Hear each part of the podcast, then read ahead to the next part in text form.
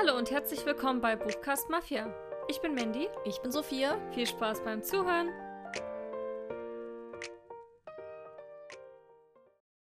Hallo. Hallo. Willkommen zurück zu einer neuen Folge. Zu einem neuen Lesemonat. Der Mai ist jetzt schon vorbei. Und das ist irgendwie voll krass, so zu sagen, oder? Ja, also fast das halbe Jahr rum, ne? Bald Ja, Sprechen jetzt- wir schon über das nächste Halbjahr und so. Mhm, mhm. Äh, ja, wie lief's denn bei dir? Ähm, also vom Gefühl her hätte ich gesagt, gar nicht so gut. Also gefühlt habe ich nicht so viel gelesen. Aber wenn ich dann auf meine Liste schaue, dann habe ich schon viel gelesen. Also bei mir sind es fünf Bücher geworden. Hm. Darunter zwei so Graphic Novels, Comics. Ähm, aber immerhin trotzdem drei Bücher. Und wenn ich jetzt drauf schaue, bin ich voll zufrieden. Ja. Und bei dir? Ähm, bei mir sieht's ähnlich aus. Ich würde auch sagen, gefühlstechnisch hatte ich voll die Flaute im Mai gehabt. Also, das lag nicht unbedingt an den Büchern.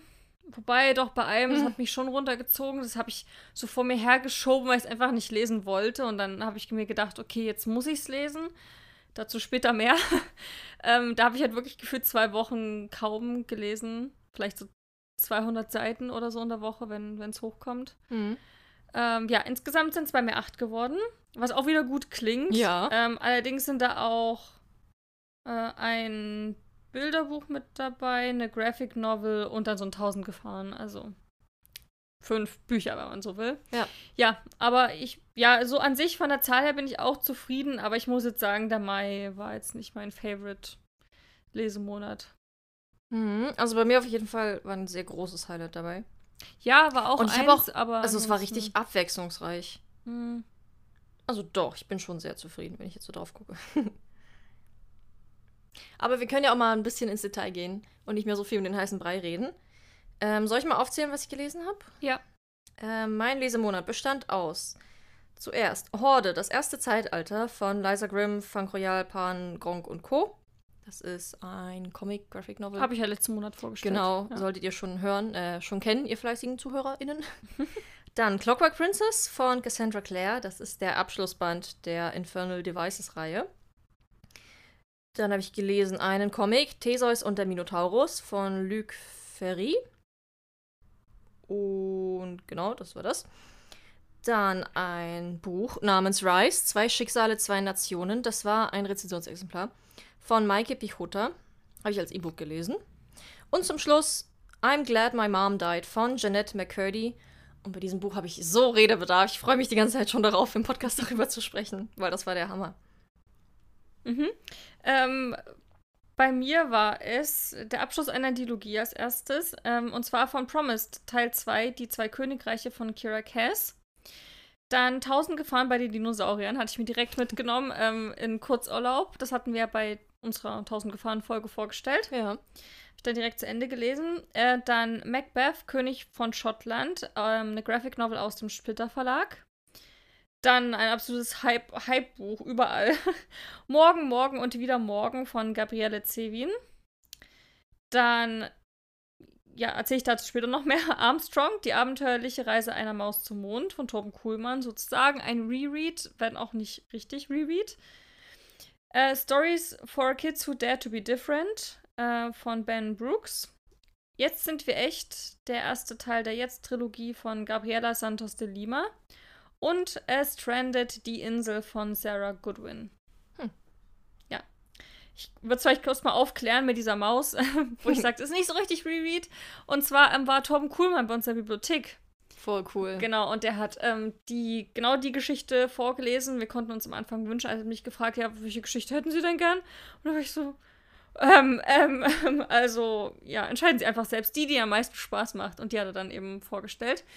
Und richtig gelesen. Also hatte dann eine total tolle Präsentation, hat erstmal sehr viel über sich erzählt und wie die Maus aufs Papier kommt, welche Schritte da folgen müssen und wie er dann so das zeichnet, hat dann auch am Ende uns ein Bild für die Bibliothek gezeichnet, so ein großes A3. Boah, cool. Richtig cool.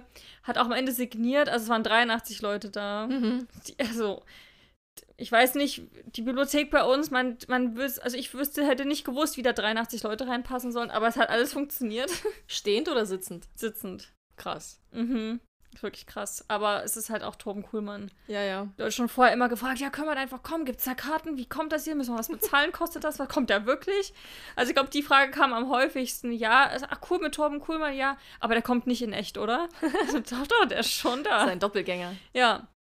Er lebt da in Hamburg. Also es war super toll. Am Ende hat er auch signiert und hat jedem, also zu demjenigen, zu dem jeweiligen Buch, was derjenige ihm gegeben hat, ähm, dann eine äh, individuelle Maus reingezeichnet. Boah. Richtig toll. richtig aufwendig auch, sich Ja. die Zeit zu nehmen. Ja, voll. Aber es ist halt dadurch total individuell. Zum Beispiel bei meinem Kollegen, der hatte Lindberg mit dieser Glühbirne, hat dann richtig eine Maus mit einer Glühbirne gezeichnet. Was bei dir drin? Ähm, bei mir war, ich hatte, warte. Wie heißt die, das blaue?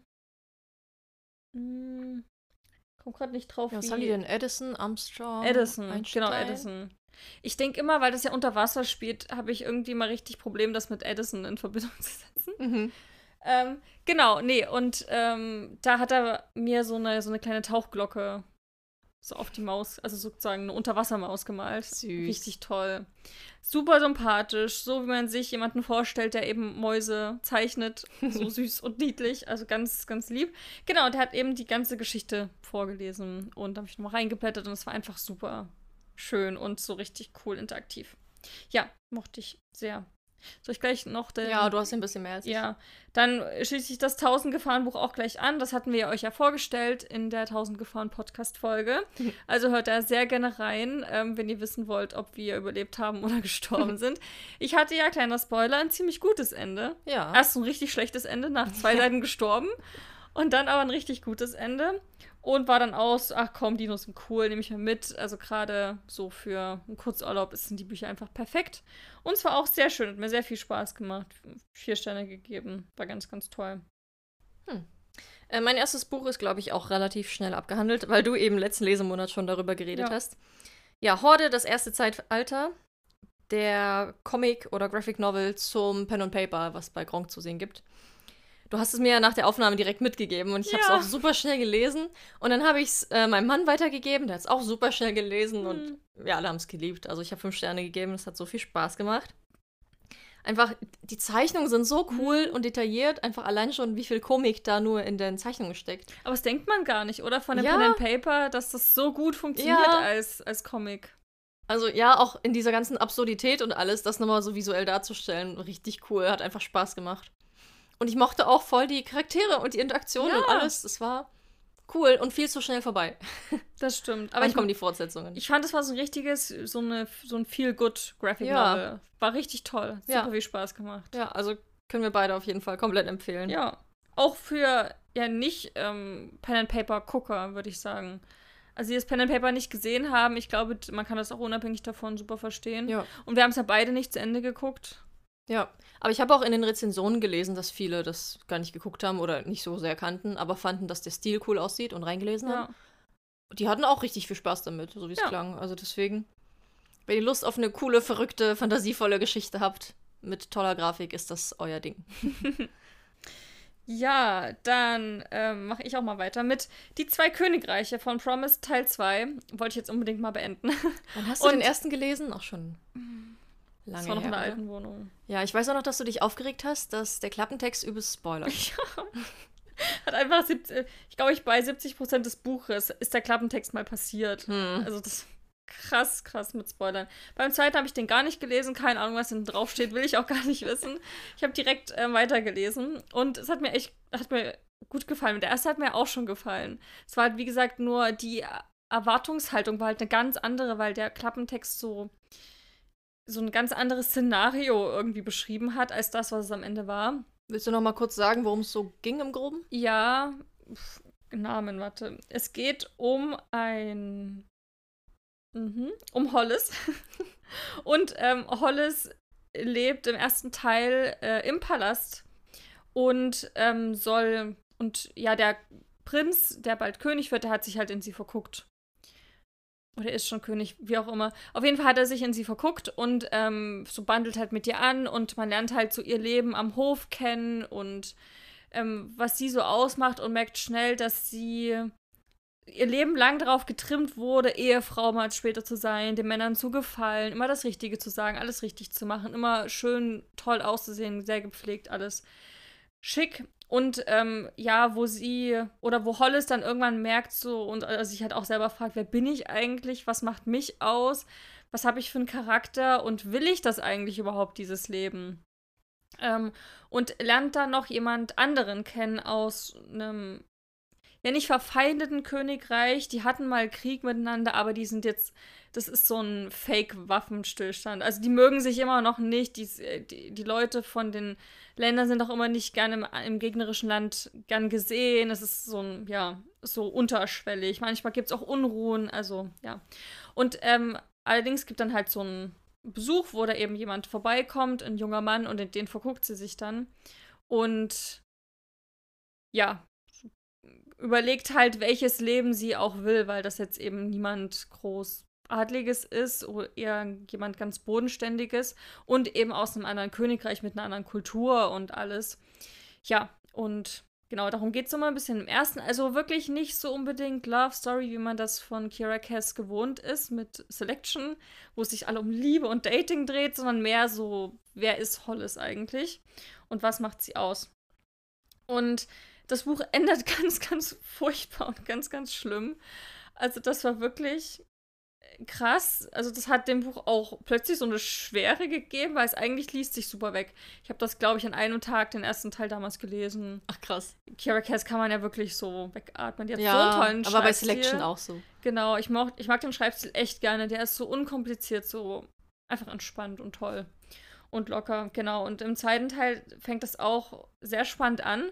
Und da hatte ich auch gemerkt, dass ich so beim Lesen, das ist jetzt keine Geschichte, die ewig hängen bleibt, aber man ist sehr schnell wieder drin. Eben weil es locker und leicht ist. Genau, und ähm, das zweite Teil, oh Gott. Ich weiß nicht, ich, hm, ich kann kaum was dazu sagen, weil das alles nur spoilert. Mhm. Leider. Ähm, aber es hat mir auch sehr gut gefallen. Also besser als der erste. Dreieinhalb Sterne habe ich gegeben es ist halt wirklich sowas zum Weglesen.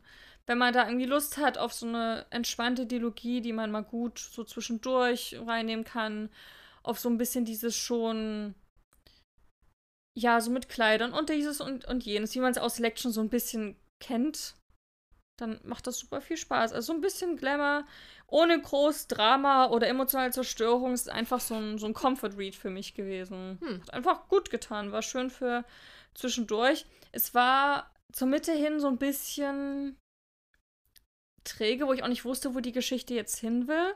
Dafür war das Ende wieder richtig stark, hat mir sehr gut gefallen. Und der Anfang war ganz, ganz toll. Ja, deswegen so dreieinhalb Sterne, also irgendwo so mittendrin. Und ich freue mich auch auf das nächste Buch wieder von ihr. Also, ähm, ja, ich habe jetzt nicht zu hohe Erwartungen, aber ich finde das zwischendurch mal richtig toll, dass es nicht immer so ein Riesending irgendwie ist. Ja, auf jeden Fall. Bei mir ging es auch mit dem Abschluss einer Reihe weiter, nämlich einer Trilogie. Ähm, Clockwork Princess habe ich jetzt gelesen von Cassandra Clare. War auch ein Rezensionsexemplar, muss ich dazu sagen.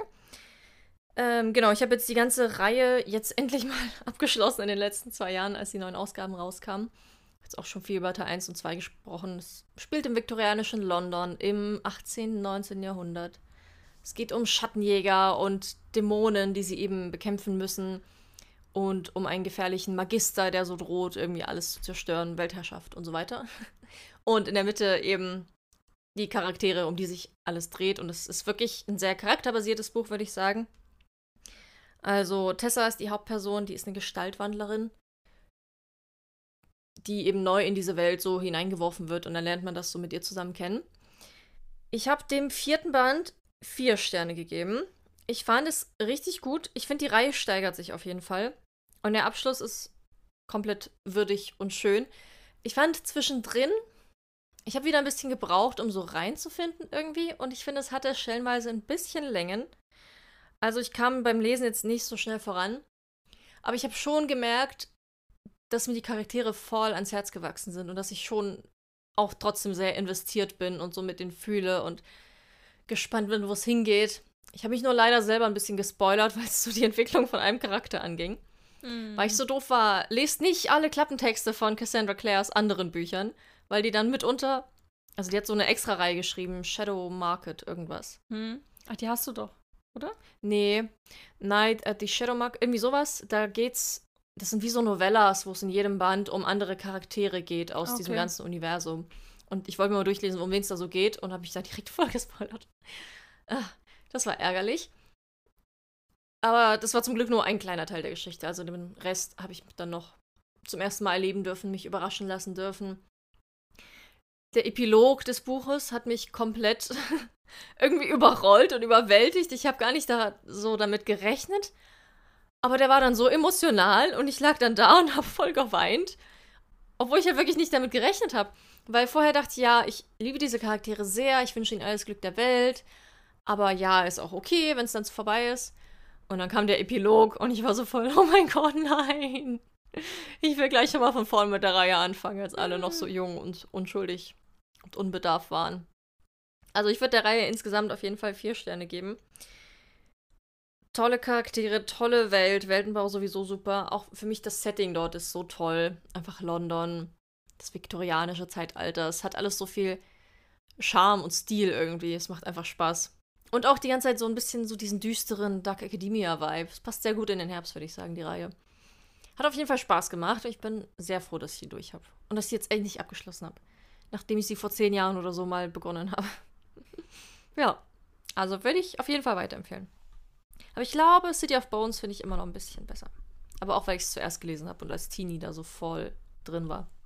Hm. Und ich finde, es gab schon auch trotzdem noch sehr viele Parallelen. Aber das habe ich generell gehört über Cassandra Clares Bücher, dass sich also entweder Charaktere sehr ähneln oder so Handlungsaufbau, Handlungsstruktur, Spannungsbogen, so die Sachen schon relativ ähnlich. Also mal gucken. Ich habe jetzt nicht so das Bedürfnis, gleich die nächste Reihe von ihr anzufangen. Aber ich will sie auf jeden Fall lesen. Okay. Ähm, dann hatte ich ähm, Tickets für Macbeth ähm, ergattern können bei uns. Äh, in Dresden, da gibt es im Staatsschauspielhaus, wird das aufgeführt und das ist eine Vorstellung. Ich weiß nicht, ob mittlerweile ist, glaube ich, ein bisschen entspannter, aber die ersten zwei Jahre war das immer ausverkauft. Immer. Was? Zwei Jahre lang. Immer ausverkauft. Es war überall, ist das anscheinend das beste Theaterstück, was es überhaupt gibt. So modern und cool inszeniert mit Christian Friedel. Und ich hatte mit ihm schon Hamlet gesehen. Das ist zum Beispiel auch, ähm, gibt es eine Band, die da mitspielt auf der Bühne. Es ist so vom Sound und vom Bühnenbild her so krass und so besonders. Und ähm, da war ich natürlich dann so, okay, ich will mich jetzt adäquat darauf vorbereiten Mhm. und habe am gleichen Tag, ich hatte ähm, früh Schluss, habe mir das Buch ausgeliehen und habe das wirklich bis abends dann bis zum Theaterstück dann gelesen ähm, als Graphic Novel aus dem Splitter Verlag und muss sagen, dass ich irgendwie mega verwirrt war. Also ich kannte Macbeth so nicht. Ich glaube nur so Ach, echt? vom nee, ich glaube, wir hatten das in der Schule nicht und weiß nicht an sich, also ich kenne jetzt nicht alle von Shakespeares Werken. Also doch viele. Ja, ich glaube nur so, also vom Hören sagen kannte ich es auf jeden Fall, aber ich wusste jetzt nicht, worum es da jetzt genau geht. Ähm, für alle, die auch keine Ahnung haben. Ich glaube, so Grundzug her ist, ähm, dass es gibt so einen Heerführer, der heißt eben Mac Macbeth und der trifft drei Hexen, die ihm eine Weissagung machen. Nämlich, dass er erstmal noch einen höheren Rang bekommt und dann später König von Schottland wird. Und diese eine Frau da heiraten wird. Glaube ich, in diesem Buch war das, im Original ist das auch nicht. Naja, und auf jeden Fall ähm, ist das so sein Schicksal und das nimmt er irgendwie an und ja, dann geht's eigentlich bergab, wie das bei Hamlet, äh, bei Shakespeare halt so ist, ne? Bei den Tragödien, ja. Es wird immer alles schlimm. genau, eben weil Macbeth das auch so erzwingen will, sein, sein Schicksal irgendwann. Ja. In, dem, in der Graphic Novel, und das wusste ich nicht, weil das steht auch nirgendwo, auch nicht auf der Rückseite, nirgendwo. Da steht halt nur, ja, hier Shakespeares bekanntes Stück, Mac Mac Macbeth, eben jetzt toll aufgemacht als Graphic Novel, war auch toll gezeichnet, sehr düster, wie man es halt aus dem Splitter Verlag so kennt. Ähm, allerdings so, ja, so wie eine eigene Interpretation des Stückes und Hm. weiterentwickelt. In der Graphic Novel war es jetzt so, dass halt seine Frau diejenige ist, die alles macht und die das Schicksal so erzwingen will. Und ich glaube, im Original ist es so, dass bei, bei dieser Einstelle redet sie ihm gut zu und ist so, ja komm, und du schaffst das und versucht ihn halt so zu drängen, so, so sein Schicksal in die eigene Hand zu nehmen. Und während ähm, sie hier in der Graphic Novel Amok gelaufen ist. Aha. Also wirklich gefühlt all abgeschlachtet hat Aha. und Macbeth eigentlich nur so wie so ihr Sklave irgendwie war, den sie so bezirzen konnte und der nur so ausgeführt hat. Und sie hat quasi sich mit den bösen Mächten verschworen und hat da Opfer gebracht und hat da sozusagen das ganze Land versucht, so unter ihren, unter ihre Fittiche zu bekommen. Die Leute zu ver. Also es war einfach krass und sehr, sehr düster. Und da war ich so, okay, hm. Und ähm, habe mir dann auf der Fahrt ähm, zum Theater nochmal so bei Wikipedia durchgelesen. Es ist einfach ein ganz anderer Inhalt gewesen. Und dann war ich schon so ein bisschen angesäuert, weil ich das nicht wusste und das fand ich total blöd. Dass Ja, das nirgendwo dasteht, ja, und ich weiß, ich weiß auch nicht, was das soll. Also ja, ich finde es cool, dass so die Frauen dann eine größere Rolle bekommen haben, aber was ist das für eine Rolle? Also ich weiß nicht, ob das Ja. jetzt so für die Frauen spricht. Im Original ist halt logischerweise haben die Frauen immer nur die Funktion von Ehefrauen oder Geliebten und sterben dann irgendwann. Ja, es war, also mir jetzt, ich habe jetzt drei Stände gegeben, weil die, an sich war es halt toll gemacht. Und die, Idee dahinter ist ja auch cool, dass man sagt, ich nehme das klassische Stück, aber ich interpretiere das irgendwie neu und anders, mache da einen Twist rein. Cool, aber eine Info wäre halt toll gewesen. Ja. Ähm, ja, deswegen. Aber das Theaterstück war der Hammer. Also ich kann es wirklich nur empfehlen. Ich saß die ersten fünf Minuten drin, hab dann zu, zu Fabian gesagt, wo ich meinte so, boah, das ist der Hammer, ich gehe geh ich noch mal rein. Einfach nur, weil der Anfang so, schon so stark war. Direkt meine Kollegen geschrieben, weil die auch unbedingt das noch sehen will, so, ich gehe noch mal mit dir rein, ist gar kein Problem. es war wirklich der absolute Hammer, habe ich noch nie sowas gesehen. Und ich habe Harry Potter and the Cursed Child gesehen. Aber sowas habe ich noch nie gesehen. Das war wirklich krass, was mittlerweile heutzutage möglich ist. So vom Bühnenbild her, richtig cool. Also kann ich nur empfehlen. Soll ich noch Okay. eins machen oder? Ähm, naja, ich habe auch einen Comic aus dem Splitter Verlag gelesen. Na dann leg los. Deswegen würde ich sagen, es bietet sich gerade an. Bei mir war es Theseus und der Minotaurus von Luc Ferry. Und noch zwei anderen. Wahrscheinlich hat er das nicht ganz allein gezeichnet. Äh, genau, ist Teil der Mythen der Antike-Reihe. Der Splitter Verlag bringt ja ganz viel eben von diesen griechischen, äh, griechischen Mythologie-Comics raus. Also es gibt äh, es gibt Theseus, es gibt die Odyssee, also die Ilias, es gibt ähm, Medusa und Perseus und alle möglichen. Ich habe auch mal eins davon Probe gelesen zum Comic-Tag, hast du mir nämlich mal eins mitgebracht. Mhm. Aber es war nicht das Ganze, sondern nur ein Teil. Und dachte mir damals schon so, ah, voll cool. Ist ja total mein Ding. Ich finde den Zeichenstil auch richtig schön und cool. Ähm, genau, und habe das dann bei dir in der Bibliothek gesehen. Dachte mir so, ja, nimmst du mit. Hast du Lust drauf? Ähm, es geht um Theseus, der ja im Grunde ist, er ist Sohn des Poseidon und zieht dann irgendwann los ähm, und wird von dem König eben in dieses Labyrinth reingeschmissen, wo eben der Minotaurus sein Unwesen treibt, also hier halb Mensch, halb Stier. Äh, und ist, er, er ist eben der große Held, dem es geli- gelingt, ihn zu besiegen. Und die, dieses Comic hat halt irgendwie sein ganzes Leben eigentlich erzählt. Also es fing wirklich an, als er ein kleiner Junge war und dann auch über den Sieg über den Minotaurus hinaus Mhm. ging es. Ich mochte die Zeichnungen sehr, auch die Thematik und so das Ganze, was so erzählt wurde. Also ich denke, ist schon ein cooles, umfassendes Bild, wenn man sich so dafür interessiert. Ich hatte nur ein bisschen erwartet, dass es mehr um halt den Minotaurus ging und das, also dieses ganze Erlebnis, so dieses, dass man länger im Labyrinth zum Beispiel ist oder die Vorbereitung und wie er dann wieder rauskommt und so.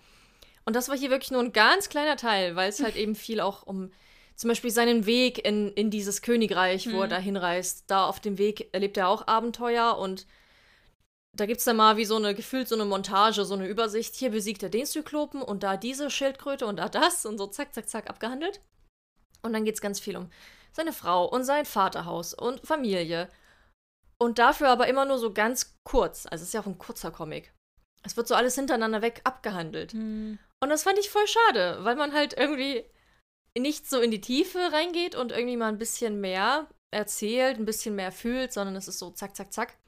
Weil ich mir denke, gerade in diesen ähm, Geschichten ist ja auch eine große Heldenreise, ein krasses Erlebnis, was er da macht. Es hat auch ganz viel mit Intrigen zu tun. Medea zum Beispiel spielt auch eine Rolle. Und da hätte man so viel ein bisschen mehr emotionaler aufbauen können, diese Beziehungen und Intrigen und was da passiert und Pläne schmieden. Aber hier war es einfach so abgehandelt. Und mitunter war ich so, hä? Wer ist der Charakter? Ah, egal, jetzt ist er eh wieder weg. Und das ging mir zu schnell. Fand ich ein bisschen schade. Und was ich auch schade fand, ist die ganzen Frauenrollen in diesem Comic. Also meistens Frauen, wenn man sie sieht, sowieso haben alle riesige Brüste. Also dieses Klischee, sind halbnackt. Du siehst ab und zu auch äh, halt Frauen nackt, aber nie Männer. Und die sind alle sehr instrumentalisiert. Also weißt du, der kommt an, da ist Ariadne, der so, ach, die ist super schön. Die wechseln irgendwie zwei Worte miteinander. Dann passiert was in einem Frame. Dann ist er im Labyrinth und dann sind sie verheiratet und lieben sich voll. Obwohl sie sich halt gar nicht richtig kennengelernt hatten. Hm. Also sie haben sich in zwei Frames kennengelernt und er fand ihre Schönheit toll und das war's. Und das fand ich dann irgendwie schade. Weil die meisten, also andere Frauen, die vorkommen, halt auch so sehr als intrigant und die Schlangen und so, wie die werden rausgeschmissen und wollen uns nur das Übel der Welt, uns Männern und so. Ja. Also ich habe Mhm. drei Sterne gegeben. Ähm, war immerhin, also war trotzdem gut. Ich hätte mir einfach ein bisschen mehr, mehr Fokus und ein bisschen mehr Ausführlichkeit gewünscht. Und nicht so viel abgehandle. Und dann halt, ja, diese Frauenthematik. Ja, es war ja in meinem ähnlich dann, ne? Hm, ja, stimmt. Weil sie war auch, also die haben halt auch so Sex und da sieht man auch gefühlt alles gefühlt von ihr. Mhm. Also ganz oft nackt. Auch von ihm jetzt nicht so. Also ja, Ja. irgendwie. Es gab zum Beispiel auch so eine Szene, wo die auf dem Schiff waren und dann war da irgend so ein schmieriger Typ, der eine Frau vergewaltigen wollte. Und hat die halt auch so einmal sie komplett entblößt. Und da war auch ein großer Frame von ihrem entblößten Oberkörper. Und dann kommt halt der Held und sagt, nein, lass die in Ruhe. Und ist so der Held, der die Frau rettet. Aber ich denke, muss das sein? Hm. Ja, Frauen sind halt alles. Entweder die wunderschön Geliebten oder die sanften Opfer, die gerettet werden müssen. Oder die bösen Intrigantinnen. Toll. Ja. Na gut. Und dann machen wir weiter mit einem richtigen Highlight. Und zwar Morgen, Morgen und wieder Morgen von Gabriele Zewin. Ein Buch, was in aller Munde ist, sieht man überall immer noch. Ich bin auch sehr glücklich darüber. Denn es wird zu Recht geliebt und gehypt und überall hochgehalten. Es ist super toll. Es geht um Sam und Sadie. Die kennen sich schon seit ihrer Kindheit. Sam äh, hat nämlich seine halbe Kindheit nur im Krankenhaus verbracht und Sadie hat, ist ihm da begegnet, weil sie, glaube ich, da war so ein, so ein Zimmer, wo halt die Kinder da spielen können und da war eine Konsole und da hat sie dann mal so, ja, kann ich mitspielen und da haben sie halt Super Mario zusammen gespielt und haben darüber so ein richtiges festes Band irgendwie geknüpft, also haben sich über Computerspiele kennen und lieben gelernt, bis dann was passiert ist, was dazu geführt hat, dass sie sich jahrelang nicht gesehen haben oder gesprochen haben. Ähm, jetzt hat Sam sein Mal, wechsel. Nee, genau. Sam ähm, begegnet ihr am Bahnhof. Äh, hat jetzt gerade angefangen, sein eigenes Computerspiel zu programmieren und Sadie hat das auch oder studiert das gerade noch und äh, begegnen sich wieder und es fühlt sich eigentlich so an, als ob die Freundschaft nie vorbei gewesen wäre. Also irgendwie ist es ein bisschen komisch am Anfang, weil es eben so nicht so schön auseinandergegangen ist. Aber irgendwie rappeln sie sich doch zusammen und Sadie steckt ihm dann eine Diskette zu und meint so, ja, hier, guck mal, hab ich programmiert, guck's dir mal an, wie du es findest. Er findet's toll und ähm, sie gründen eine Computerspielfirma und entwickeln ihr erstes Spiel. So, jetzt die ersten 200 Seiten kurz zusammengerafft. Aber es geht auch nicht so sehr um den, so dieses, dass es eine krasse Handlung ist oder mit großen Plot-Twists oder so, überhaupt nicht. Es geht vor allem um die beiden und dann noch ihren, gibt es dann noch einen, noch einen dritten Freund, um, um, die, um die Dreierkonstellation und was die so erleben und machen und wie sie Spiel entwickeln und so ein Unternehmen gründen und so viele Schicksalsschläge erleiden, aber auch die größten Erfolge feiern zusammen. Und ich hätte nie gedacht, gerade bei dem Inhalt, es klang halt so, ja, nach einer netten, schönen Geschichte, so nach Roman. Mhm.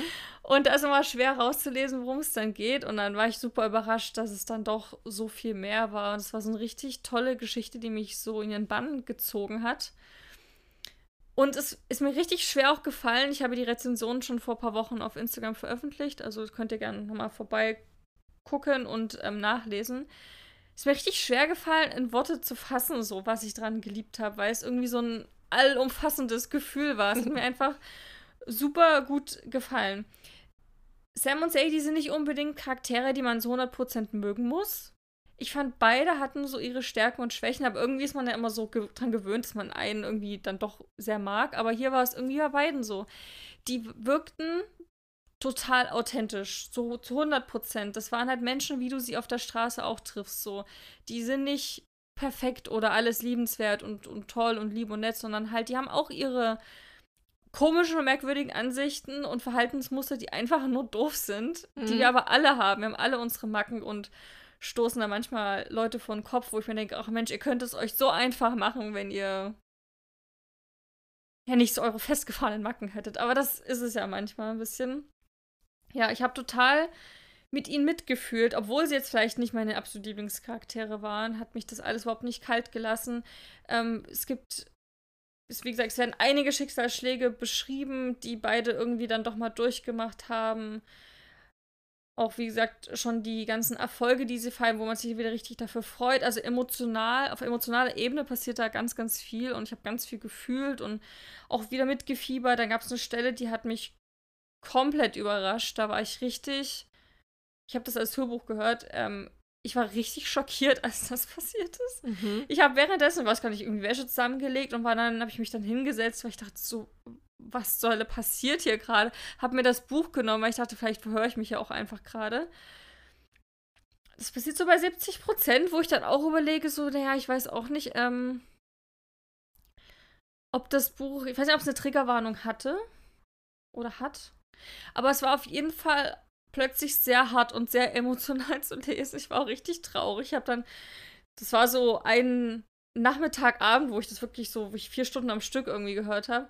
Dann bin ich runtergegangen, habe gekocht, dann wurde eben weiter erzählt und erzählt, dann habe ich plötzlich angefangen zu weinen, weil ich dachte, oh, was Nein, passiert hier gerade?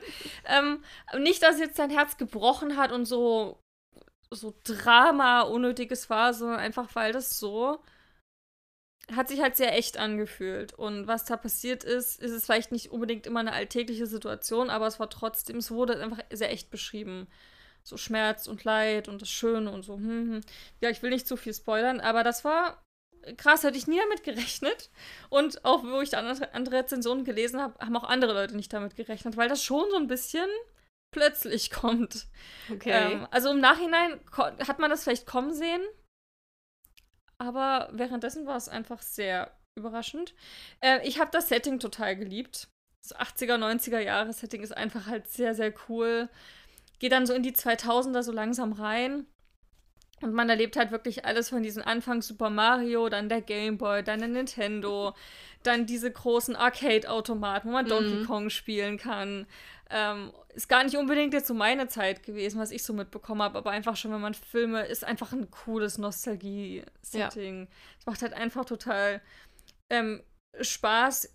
Ich konnte Sam und Sadies Leidenschaft für Computerspiele absolut nachvollziehen, würde aber auch sagen, dass man das Buch auch nichtsdestotrotz in die Hand nehmen kann, wenn man es nicht mögen sollte oder mit denen überhaupt nichts am Hut hat. Ähm, am Ende entwickeln sie Geschichten und erzählen Geschichten.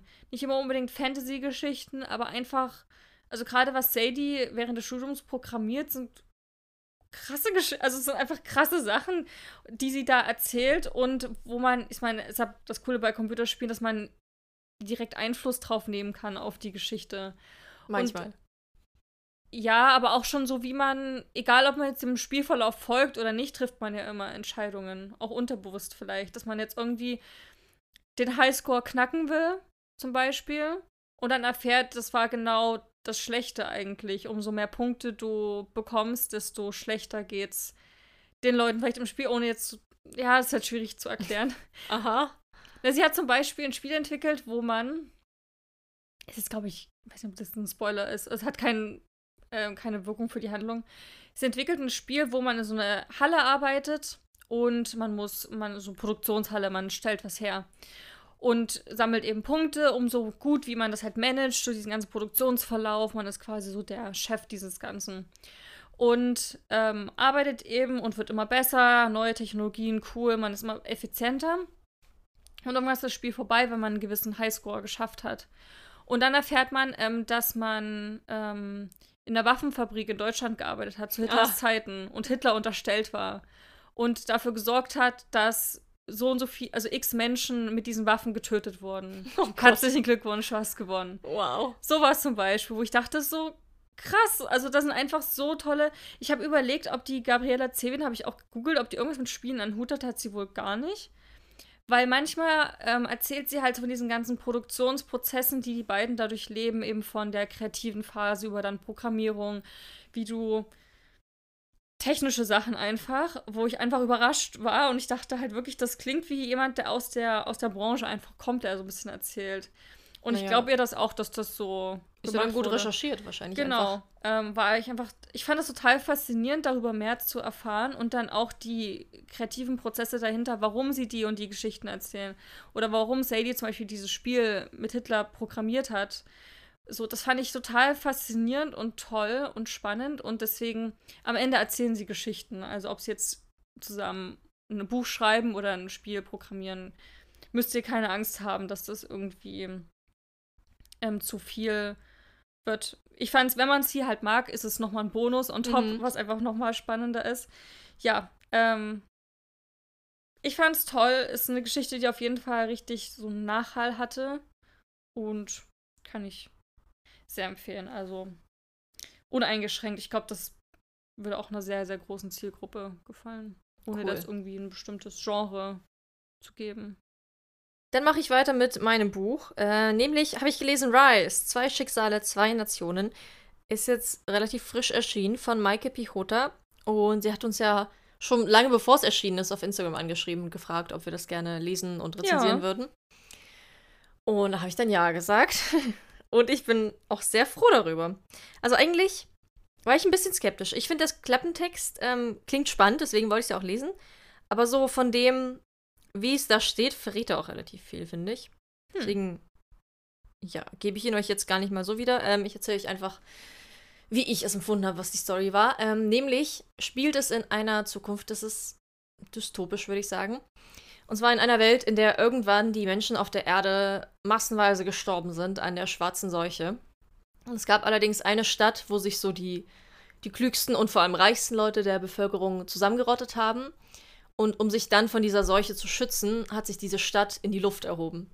Also es ist eine fliegende Insel, beziehungsweise mehrere kleine Inseln und eine Hauptinsel, die eben dort dadurch überlebt hat, die technisch sich komplett weiterentwickelt hat, ähm, aber auch unter diesen fünf mächtigen reichen Familien komplett unterstellt ist. Und andererseits gibt es eben die Erde, die auch irgendwie überlebt hat, aber natürlich dadurch, dass so viele Leute gestorben sind, dass die Fähigsten einfach in den Himmel aufgestiegen sind, hat sich das ganz anders entwickelt. Und in dem Buch geht es um Sam, die auf diesen Inseln lebt. Es beginnt damit, dass sie in einem Krankenhaus aufwacht, furchtbar schlimm verletzt ist und keinerlei Erinner äh, Erinnerungen daran hat, wo die eigentlich hergekommen sind. Und sie kann sich auch wirklich an nichts erinnern. Also alles, was sie versucht, bringt irgendwie nichts zurück. Das heißt, und sie ist auch 14, glaube ich, als das passiert. Das heißt, ihr Leben beginnt so auf diesen Inseln. Und die macht dann so eine militärische Ausbildung durch, steigt richtig krass im Rang auf, aber hat auch gleichzeitig das Gefühl, dass sie nicht dahin gehört. Und dann eines Tages bricht sie zu einem Einsatz auf, auf der Erde, und wird entführt. Genau. Und ich fand's richtig, ja, spannend. Ich fand die Idee cool. Ich fand, am Anfang wurde noch so ein bisschen viel Weltenbau und so Exposition betrieben. Also gerade weil sie da aufwacht im Krankenhaus, sich an nichts erinnern kann. Da gibt es so diese eine Krankenschwester, die dann kommt und ihr die ganze Welt erklärt. Und genauso halt den Lesenden mhm. so die ganze Welt erklärt. Und da dachte ich mir noch so, ja, okay, ist jetzt sehr viel Infodumping. Hätte man vielleicht irgendwie schlauer lesen können. Aber sobald es dann vorbei war, es gibt auch noch relativ viele Zeitsprünge. Also sie ist ja ganz am Anfang 14 und dann wird sie so ein bisschen erwachsen auf der Insel und man sieht immer wieder so kurze Einblicke zu ihrem Entwicklungsstand und dann ist sie Anfang 20 und da findet dann die Haupthandlung statt. Und ab da fand ich es dann auch richtig cool. Also es war sehr so rasant geschrieben, auch sehr actiongeladen. Also es ist wirklich ein actiongeladenes Buch. Also es gibt viele Kämpfe und Gefahren, die sie irgendwie bewältigen muss. Pläne werden geschmiedet und ausgeführt und sowas. Richtig taktisch mitunter wird da gedacht, weil sie eben auch diese militärische Ausbildung hat. Und es hat sehr Spaß gemacht, irgendwie zu gucken, was da passiert. Gleichzeitig gibt es da auch noch dieses ganze Mysterium, wo sie herkommt und was so ihre Vergangenheit ist, die dann auch so nach und nach ergründet und aufgedeckt wird. Und ja, beide Welten spielen eben eine große Rolle. Das heißt ja auch zwei Schicksale, zwei Nationen. Also es geht gleichzeitig um diese Inseln, aber auch um die Erde. und die Konflikte, die da zwischen denen bestehen, mitunter aber auch die Konflikte eben innerhalb der Insel. Da gibt es nämlich auch, es gibt halt diese reichen Familien, die komplett bestimmen. Und dann gibt es mitunter aber auch so die, die Arbeiter sozusagen auf der Insel, die alles so am Laufen halten, die aber in den Katakomben leben und kaum Licht zu sehen bekommen, sondern einfach dort produzieren und unter furchtbaren Bedingungen arbeiten. Also richtig spannende Ausgangslage, sehr viele Parteien und sehr viel Potenzial, was auch richtig gut genutzt wird, finde ich. Also man macht da so eine Reise durch, in der man richtig viel kennenlernt, obwohl das Buch, na gut, ich habe es als E-Book gelesen, es hat sich nicht so dick angefühlt. Ich glaube, es hat so 600 Seiten. 465, äh, 56 steht hier auf Goodreads. Ähm, und da passiert dann doch sehr viel. Also allein auch, wie sich ähm, Sam, die Protagonistin, entwickelt, was sie dann so lernt, ähm, was sie so aufdeckt, was es mit ihr macht ähm, und vor allem, ja, sie beschäftigt. Auch so die Beziehungen, die sich da aufbauen. Ich mochte auch Sam vom Charakter her. Ist einfach so eine, so eine krasse, starke Haut drauf Frau. Und irgendwie habe ich das lange nicht mehr gelesen, weil es ja oft. Es war mal so ein Ding, finde ich, so diese, diese Frauen, die so überstark militärisch sind. Und dann ging es mehr in Richtung auch emotional und so weiter. Aber ich mochte, das fand halt irgendwie alles statt. Und ich mochte einfach, dass sie so eine krasse Kämpferin ist. Hm. Dass sie es halt richtig drauf hat. Dass sie praktisch so eine Ein-Mann-Armee ist. Mitunter war es vielleicht ein bisschen viel, weil das wäre auch so das, der Grund, warum ich so einen Stern abgezogen habe, dass ihr alles schon sehr leicht fällt. Also es gibt natürlich Konflikte und Hindernisse und Schwierigkeiten und so, aber dadurch, dass sie so krass ist und so stark und so besonders, überwindet sie das alles relativ einfach und schafft es auch relativ gut und es ist dann nicht so. In den Situationen, ich habe mir nicht so viel Sorgen um ihr Überleben gemacht. So. Das mhm. könnte man dazu sagen. Aber ich fand es trotzdem spannend, eben zu sehen, wo es hingeht und was auch mit den anderen Charakteren passiert, die eben alle nicht so krass und stark sind. Es gibt auch eine Liebesgeschichte, die ich auch schön fand. Also so die Interaktion und es hat auch so ein bisschen geknistert. Es gab ein bisschen. Ähm, also es ist alles noch jugendfrei, aber es gibt schon Interaktionen. Kann man also in jedem Alter lesen, würde ich sagen. Und ich hatte echt viel Kopfkino. Also so die Art und Weise, wie es geschrieben war, war sehr bildlich sehr so auf den Punkt, hatte ich das Gefühl. Also nicht so viel unendlich umschreibend, aber so, dass so ein paar Stichworte gefallen sind und man konnte sich sofort vorstellen, wie es aussieht. Und das hat dann wiederum Spaß gemacht. Also ich könnte mir das ganze Buch auch voll gut als so ein Actionfilm vorstellen. Action-Drama. Oder wie auch immer. und es war auch eine richtig coole Abwechslung, weil ich lange nicht mehr so Dystopien gelesen habe. Und so komplett unbedarf in die Geschichte rein bin. Und dann wurde ich einfach von allem überrascht. Und zwar mal wieder was, was ganz anderes hat mir richtig viel Spaß gemacht. Coole Geschichte. Und auch cool. Ich glaube, es ist auch erst das zweite Buch von Maike Pichota. Ja. Erst das zweite Buch, was sie geschrieben hat. Und dafür fand ich es wirklich, wirklich gut. Also von mir gibt es eine Empfehlung. Cool. Dann machen wir weiter mit ähm, einem kurzen Buch.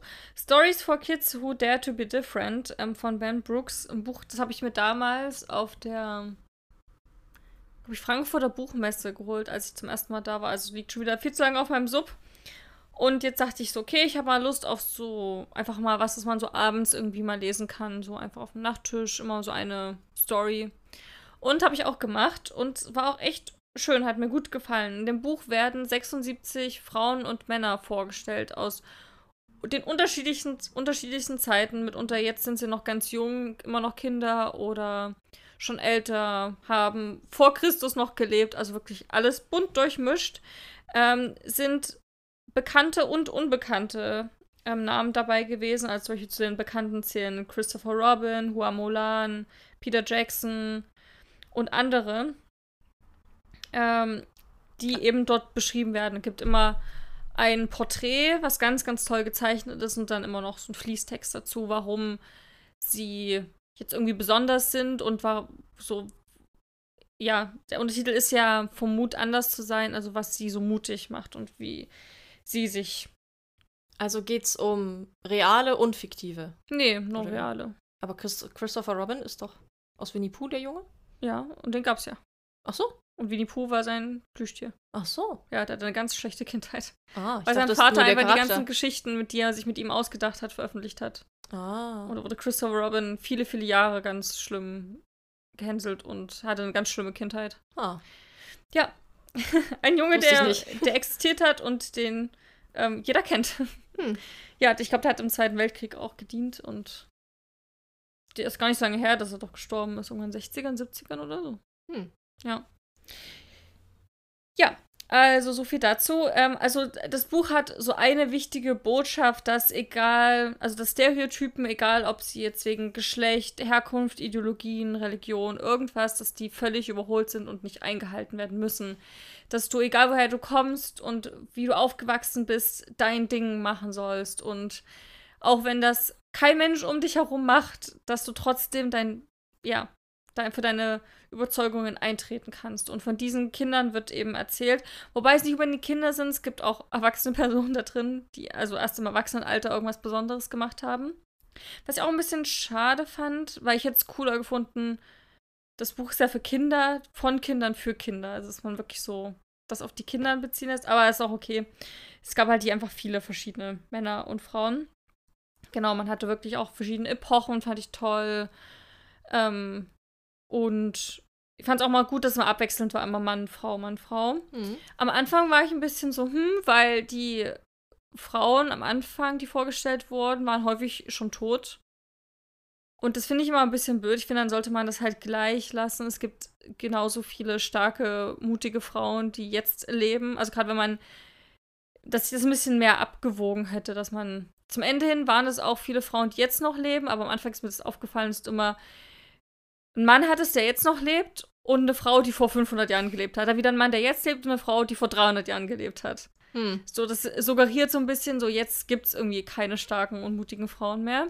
Das wurde dann zum Ende hin aber besser. Vielleicht wollten sie auch nur dieses Abwechseln machen, jetzt und dann, jetzt und ja, dann. Warum und dann zufällig nicht? ist es auf die Geschlechter gefallen. Hm. Weiß ich nicht. Ich war ja auch zu diesem Changes Female ähm, präsent hier Buchvortrag mit den Autoren, die meinten ja eben genau das Gleiche, dass es eben ganz viele Bücher gibt, auch mit tollen Frauengeschichten, aber ganz wenige über aktuell lebende Frauen. Hm.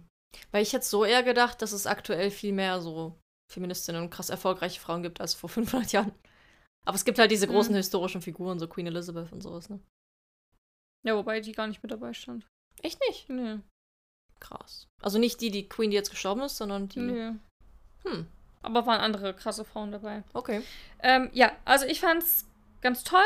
Ähm, ich, für mich haben manche Geschichten besser gepasst zu diesem vom Mut anders zu sein als andere, aber das ist vielleicht auch Geschmackssache. Ähm, der Schreibstil war nicht so meins. Ich bin nicht so ein Fan davon und ich verstehe auch nicht, warum das gemacht wird. Nur weil das Buch jetzt die Zielgruppe Kinder sind, heißt es nicht, dass man extrem kindlich schreiben muss und so sehr einfache Sätze formulieren muss. Also waren jetzt nicht einfache Sätze, aber ich fand es einfach, entweder ist die Übersetzung nicht so gut gelungen oder der Schreibstil war halt einfach ein bisschen merkwürdig. Weil, wie gesagt, du kannst ganz normale Sätze schreiben und Harry Potter ist jetzt auch nicht vom Schreibstil primär für Kinder. Und Kinder lesen es trotzdem. Also man muss nicht ja. immer mit Absicht das so leichte Wörter benutzen und einfach machen und einfache Satz bauen, damit das die Kinder auch verstehen. Das ist ja totaler Quatsch. Ja, das ist mir ein bisschen aufgefallen. Und was mich wirklich gestört hat, ähm, dass der Autor, also der Ben Brooks, sich anscheinend und auch niemand aus dem Lektorat sich irgendwie mit asiatischen Namen auseinandergesetzt hat. Alle werden dort geduzt. Also du hast zum Beispiel Christopher Robin, wird dann im Fließtext Christopher machte dies, Christopher machte das. Mhm. Und jetzt kommt ein asiatischer Name und da steht der Familienname ja erst zuerst und dann der Vorname. Das ist ja einfach im Asiatischen so. Auch im, im Schwedischen wird das ja genauso gemacht. Und dann wird plötzlich immer der Familienname im Fließtext geschrieben. Hm. Also Lynn machte bla bla bla. Dabei heißt, der, heißt die Person mit Familiennamen Lynn. Hm. Und das fand ich irgendwie mega weird. Das war nur bei den asiatischen Namen so. Dass da überhaupt nicht drauf geachtet wurde. Hm. Und das finde ich für so ein sehr inklusives Buch, was so zeigt, so hey, queer und alles und alles ist toll und macht dein Ding, fand ich das sehr unglücklich. Das aber ich kenne mich da jetzt auch nicht so gut aus, aber kann ja schon auch sein, dass die eher mit Familiennamen angesprochen werden, oder? Was? Aber wenn im ganzen Buch immer der Vorname, wenn immer nur steht Sophia, Sophia, Sophia. Naja, weil das in unserer Kultur wird so dann halt mit Sophia angesprochen werden. Aber in anderen Kulturen würde man nicht eher mit Nachnamen ansprechen. Aber die werden ja alle geduzt, weißt du? Weil das ja für Kinder gemacht ist. Hm. Also du fängst ja, ja nirgendwo. Also ich kenne mich da jetzt auch nicht so gut aus, deswegen. Also egal, was für eine, für eine historische Figur das irgendwie ist. Ich habe auch bei vielen Namen extra nochmal nachgegoogelt, falls ich jetzt irgendwas Falsches irgendwie. Bei manchen ist mir nur aufgefallen, weil manche so offensichtliche Familiennamen waren aus dem mhm. Asiatischen, gerade Lin, so, ne? Ich meine, da gibt es einfach sehr, sehr viele Familien, die, die, die Lins heißen. Und da steht das auch ähm, bei anderen, zum Beispiel habe ich auch einen Artikel gefunden über so eine Olympiasiegerin, die dann auch im Artikel mit Vornamen angesprochen wird. Und also, wo man wirklich merkt, dass es hier einfach was, Okay. einfach wurde nicht so gut recherchiert. Ja. Und das fand ich einfach sehr schade. Und ein bisschen unglücklich. Hm. Hm. Wie viele Sterne hast du gegeben? Äh, dreieinhalb. Also auf Goodreads vier. Mhm. Ich fand's gut, aber ich habe mir ein bisschen mehr erhofft. Hm. Wie gesagt, manche Geschichten waren nicht so unbedingt so meins. Also Großteil schon, war auch toll beschrieben. Aber ich glaube, da hätte man noch mehr machen können. Da gibt es ja eine ganze Reihe. Das ist jetzt mittlerweile riesig, ne? Diese Good Night Stories for Rebel Girls oder Ja. Rebel Boys. Stories for Kids gibt es ja mittlerweile in 50.000 Ausgaben. Und ich glaube, die sind auch, ist auch toll, dass es das gibt, aber ja, ich habe halt manchmal das Gefühl, dass das so auf Masse produziert war, das Buch. Ja. Aber ich fand es trotzdem schön. Also würde ich auch weiterempfehlen. Ähm, ich hatte nur gedacht, dass das so ein, so ein klarer Fünf-Sterne-Sieger irgendwie ist, weil Ja. es das ja so ein bisschen suggeriert. Ja, aber war es doch nicht ganz. Ist noch Ja, Luft nach oben. Ja, soll ich noch eins machen? Ja, mach das. Mm. Oh Gott, welches? Bei dem einen brauche ich bestimmt lang. Okay, ich hebe den Flops für den, Schluss auf Hm. und spreche jetzt über Stranded, die Insel. Habe ich ähm, frisch vor ein paar Tagen beendet. Von Sarah Goodwin. Der Untertitel ist Acht Fremde, ein Mörder, kein Ausweg. Dü, dü, dü. Und ich muss sagen, das suggeriert auch schon wieder so was Krasses irgendwie. Schon die, so ist es gar nicht. Also ich finde mittlerweile das Marketing manchmal so ein bisschen merkwürdig bei ganz vielen Büchern. Ja, bei manchen auch Klappentexte und so, ne? Ja, also irgendwie, ich frage mich, warum nicht, ist das, ich meine, die drucken ja den Text so rein, wie er halt ist. Warum den Text dann nicht dem reißerischen Marketingkonzept so anpassen, was anscheinend gewollt ist? Oder das Buch so lassen, wie es ist und das und so verkaufen, wie es ist. Ja. Ich finde es auch ganz schwierig, wenn du dann halt eine völlig falsche Erwartung hast. Ja. Das hatte ich ja auch mit diesem, ähm, dein erster Blick für immer oder so. Wo ich dachte, das ist jetzt eine Liebesgeschichte Mhm. von jemandem, die sich mit Zu kennenlernen. Oh, war gar nicht. Nee, es, es ging nur, also es ging um die beiden Charaktere, aber kennengelernt haben die sich erst bei 90% des Buches. Vorher haben die kein Ja. einziges Wort miteinander gewechselt. Also dann doch schreiben, hey, ist eine Geschichte über eine Frau. Ja, worum es halt wirklich geht dann, ne? Ja, Ja. Ähm, so, es, es war jetzt nicht ganz enttäuschend irgendwie. Es hat nur wieder so Erwartungen geschürt, dass es jetzt so ein krasses, so eine Mördergeschichte irgendwie wird. es sterben auch Leute, aber erstmal zum Inhalt. Es ist so ein bisschen Seven vs. Wild goes wrong. also es gibt ähm, also acht Fremde, die werden auf eine Insel ausgesetzt und sollen dort ein Jahr lang überleben. Das ist so ein, so ein soziales Experiment, was dort gemacht wird. Da gibt es auch eine so Fernsehproduktionsfirma, man konnte sich drauf bewerben. Oh Gott, wie heißt sie? Ich will jetzt einen Namen von ihr wissen, damit ich über sie reden kann. Die Hauptprotagonistin. Ich bin echt nicht gut im Namen. Maddie, genau, Maddie heißt sie. Ähm, ja, und Maddie bewirbt sich da eben drauf. Die hat es nicht so einfach im Leben. Ich hatte das Gefühl, sie hatte so soziale Phobien, die kommt nicht so gut mit Menschen klar. Ihre Eltern haben auch immer sehr geklammert, immer dieses, nee, du schaffst es nicht alleine und das ist viel zu gefährlich, die Welt da draußen und so ein bisschen, ne? Und ähm, ja, als ihre Eltern jetzt verstorben sind, bricht für sie natürlich eine Welt zusammen und sie will einfach nur noch gehen und Reis ausnehmen und irgendwo, ja, irgendwie frisch neu anfangen, in Anführungszeichen. Also sie, glaube ich, will einfach ihren Kopf frei werden. Und das klappt am besten ja in so einer Extremsituation. Bewirbt sich eben darauf und ähm, bekommt auch einen Platz mit ihr drei andere Frauen und vier Männer. Und die werden vor der Küste, glaube ich, Schottlands oder Englands auf so eine kleine Insel ausgesetzt. Ähm, die hat auch keine Zivilisation, ist wirklich ganz, ganz klein. Die Insel kann man auch wohl an einem Tag irgendwie ablaufen. Kommt man auch sehr schwer hin, nur mit irgendwie Booten. Und wenn das Meer sch schlecht ist, dann ist es auch schon wieder schwierig. Genau. Und ähm, es wird eben sozusagen die Geschichte erzählt. Überall sind Kameras installiert auf dieser Insel. Die haben auch alle hier diese so Bodycams. Ähm, und wird eben gesagt, so ja, stellt euch vor, es gab eine Apokalypse, irgendein Virus, irgendwas und die menschliche, menschliche Zivilisation ist untergegangen und ihr seid die letzten Überlebenden und ihr sollt sozusagen hier auf dieser Insel, das ist jetzt euer Refugium, ihr sollt jetzt da euch ein Leben aufbauen. Genau. Und ähm, dann werden die eigentlich in Ruhe gelassen und es heißt dann, in einem Jahr sehen wir uns wieder. Natürlich könnt ihr, also die haben noch zwei Kameramänner, die auf der Insel noch sind, die quasi so eine eigene, so ein kleines Haus haben, wo die halt beobachten und da auch Ansprechpartner sind, wenn irgendwas schief geht oder die doch wieder von der Insel gehen wollen. Kann ja alles passieren. Mhm. Genau. Ja, und damit ähm, beginnt die Geschichte. Und Maddie hatte ich das Gefühl, die gibt sich wirklich Mühe, da auch Freunde zu finden. Und ähm, alle haben verschiedene Fähigkeiten. Sie ist so die Biologin in der Gruppe, die kennt sich wahnsinnig gut mit Pflanzen und Kräutern aus und was essbar ist und was nicht. Und ja, eben, was es so für Heilpflanzen irgendwie gibt. Dann gibt es zum Beispiel eine, das ist so eine Gärtnerin, die kann eben Garten, die kennt sich damit voll gut aus. Einer, das ist so ein Prepper, hm. der kann halt survivalen. Einer ist so ein Schlachter. Mhm. Also der weiß, wie er Tiere zubereiten muss und kann.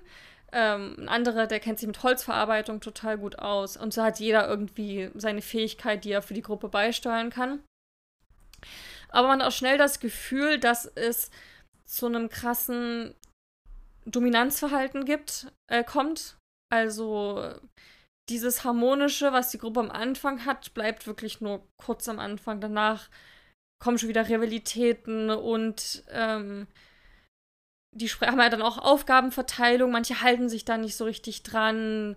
Manche irgendwie tun irgendwelche Gerüchte streuen und irgendwie läuft das Ganze mehr oder weniger schnell aus dem Ruder.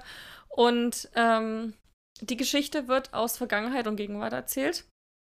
Also, ich glaube, das steht auch sofort auf dem Klappentext eben drin oder auch im Prolog direkt, dass Maddie eben ankommt, komplett abgemagert. Irgendwie hat sie jetzt ein Boot und landet da an dieser, an dieser Küste. Abgemagert sieht aus wie ein Geist ähm, und ist nur so, alle, alle sind tot. Ich bin jetzt nur noch die Einzige, die jetzt noch von der Insel gekommen ist. Und ähm, gibt dann eben, während man die Geschichte liest, immer mal wieder so Interviews im Fernsehen und erzählt ihre Geschichte aus der Gegenwart. Und das ist natürlich immer spannend, weil sie dann immer so Andeutungen macht, so was passiert ist und dann sowas sagt wie so, ja, hätte ich damals gewusst, was das und das für Auswirkungen gehabt hätte, hätte ich mich so nicht entschieden. Ja, also sehr, sehr spannend. Also es gibt auf jeden Fall, wird da gemordet und da passieren schlimme Dinge, aber es ist alles nicht so reißerisch gewesen, wie man sich das so vorstellt. Ich dachte ein bisschen, dass das so viel mehr mit Geheimnissen arbeitet, das Buch. Also dass die so alle so, die hast du die ganzen acht Charaktere und jeder hat irgendwie so Dreck am Stecken und jeder hat was zu verheimlichen und alle sind irgendwie so, hm, hm. War es dann aber gar nicht. Also es ist wirklich viel um dieses so Dominanzverhalten und so dieses Ausgrenzen und was eine Gruppe zusammenhält. Also eher so wie so ein wirkliches Sozialexperiment war sehr, sehr spannend so zu lesen.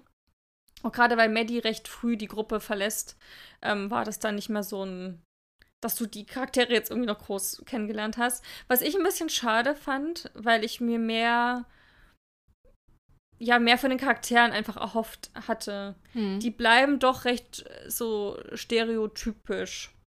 So, du hast halt die eine, die so ein bisschen faul ist, aber den Männern halt immer schöne Augen macht und deswegen halt irgendwie nie groß arbeiten muss, ne?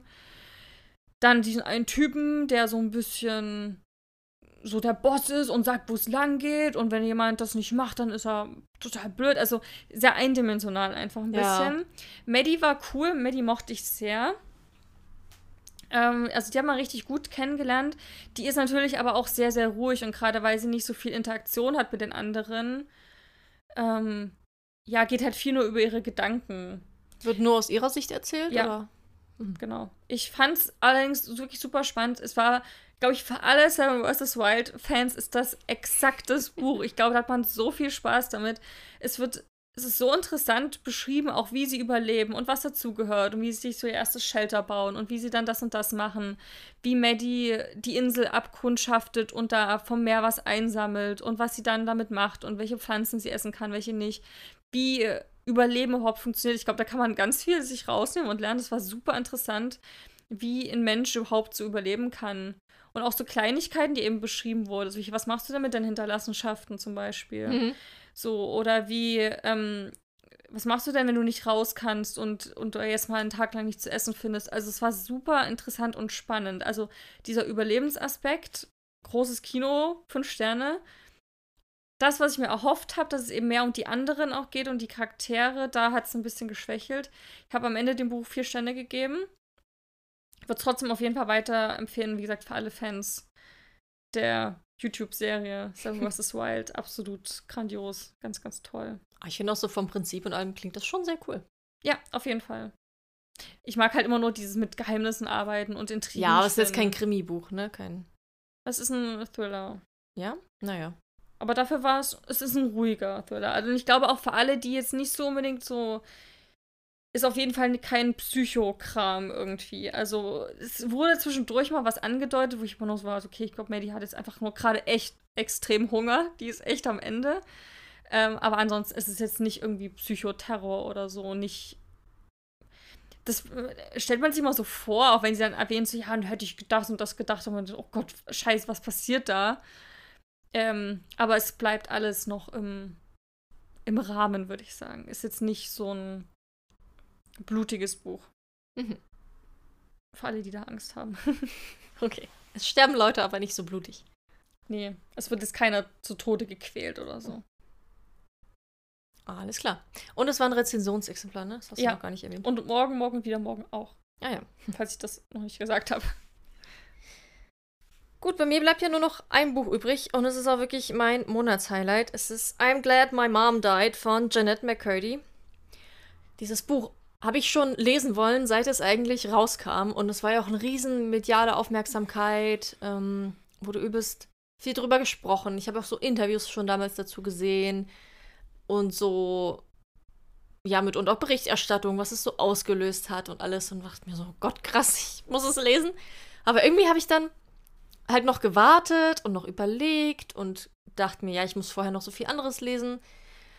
War auch jetzt theoretisch auch so. Ich hätte noch genug anderes zu lesen, aber irgendwie habe ich es nicht mehr ausgehalten und dachte mir, jetzt endlich. Und dann habe ich es mir bestellt. Es kam am nächsten Tag an. Ich habe es in drei Tagen durchgelesen. Danach nochmal sämtliche Interviews nochmal geguckt. und auch so psychologische Einordnungen. Und ja. Äh, das Buch ist eine Autobiografie von Jeanette McCurdy. Ähm, die ist bekannt geworden durch ihre Rolle als Sam in iCarly. Und sie schreibt in dem Buch eben so über ihre Kindheit, Jugend bis hin in so die jungen 20er, die ist ja jetzt erst 30, und berichtet da sehr viel, wie es ist, ähm, als Kind eben in dem Filmbusiness, in der Filmindustrie aufzuwachsen. Ähm, vor allem aber, das Buch heißt ja I'm Glad My Mom Died. Das ist bei ihr auch wirklich, wörtlich gemeint, denn es dreht sich sehr viel um ihre Mutter, die ihr Leben komplett kontrolliert hat und also wirklich auch Missbrauch betrieben hat ihr gegenüber. Ist wirklich keine leichte Kost, obwohl es mitunter auch sehr humorvoll geschrieben ist, also die Art und Weise, wie damit umgegangen wird. Auch wenn man das Cover sieht, da, da steht sie da und hält so eine pinke Urne in der Hand und lächelt so ein bisschen. Ist das die Originalurne? Nee, ich denke nicht. Ist okay. mehr so fürs, fürs okay. Cover. Nee, das, das wäre jetzt noch krasser gewesen. ja, also ein sehr reicheres Titel, aber wenn man das Buch so liest, dann versteht man komplett, warum sie ihn so gewählt hat. Und ich fand es wirklich an vielen Stellen sehr schockierend. Wirklich, um diese Mutter dreht sich alles. Und es beginnt damit, mit so einem Prolog, wie Jeanette so am, am Sterbebett ihrer Mutter im Krankenhaus steht und ihre Brüder sind da. Und jeder der Brüder sagt zur Mutter nochmal, also jeder von den Geschwistern sagt zur Mutter nochmal irgendwas in der Hoffnung, dass es so eine krasse Neuigkeit, dass die Mutter davon aufwachen wird. Mhm. Also der eine Bruder sagt dann, ja, Mom, ich werde jetzt endlich heiraten, ich habe meine Traumfrau gefunden. Ein anderer sagt dann halt, ja, dein Enkelkind kommt bald zur Welt, also meine Frau ist schwanger und so. Und Jeanette geht vor und sagt dir, ja, Mom, ich habe jetzt fast mein Gewichtsziel von 40 Kilogramm erreicht. Ich habe es geschafft. Und das, so ihr Gewicht, ist die Nachricht, von der sie denkt, dass ihre Mutter so sehr freuen wird, dass sie aufwacht. Und das sagt auch schon sehr viel aus. Also, Essstörung ist ein großes Thema. Generell, ähm, also Jeanette selber wollte nie in diese Filmindustrie. Ihre Mutter hat sie da sehr dazu gedrängt im Alter von sechs Jahren, ähm, weil sie halt selber mal den Traum hatte, weil sie dachte, das will ihre Tochter unbedingt, das ist finanziell großartig, sie wird ein Star und die Mutter ist halt dabei. Und hat sie dann zu ganz vielen Castings geschleppt, dann eben auch zu Drehs, zu Aufnahmen, Vorbereitungen, zu Schauspielkursen und Tanzkursen und alles Kursen, damit sie eben perfekt ist und das schafft.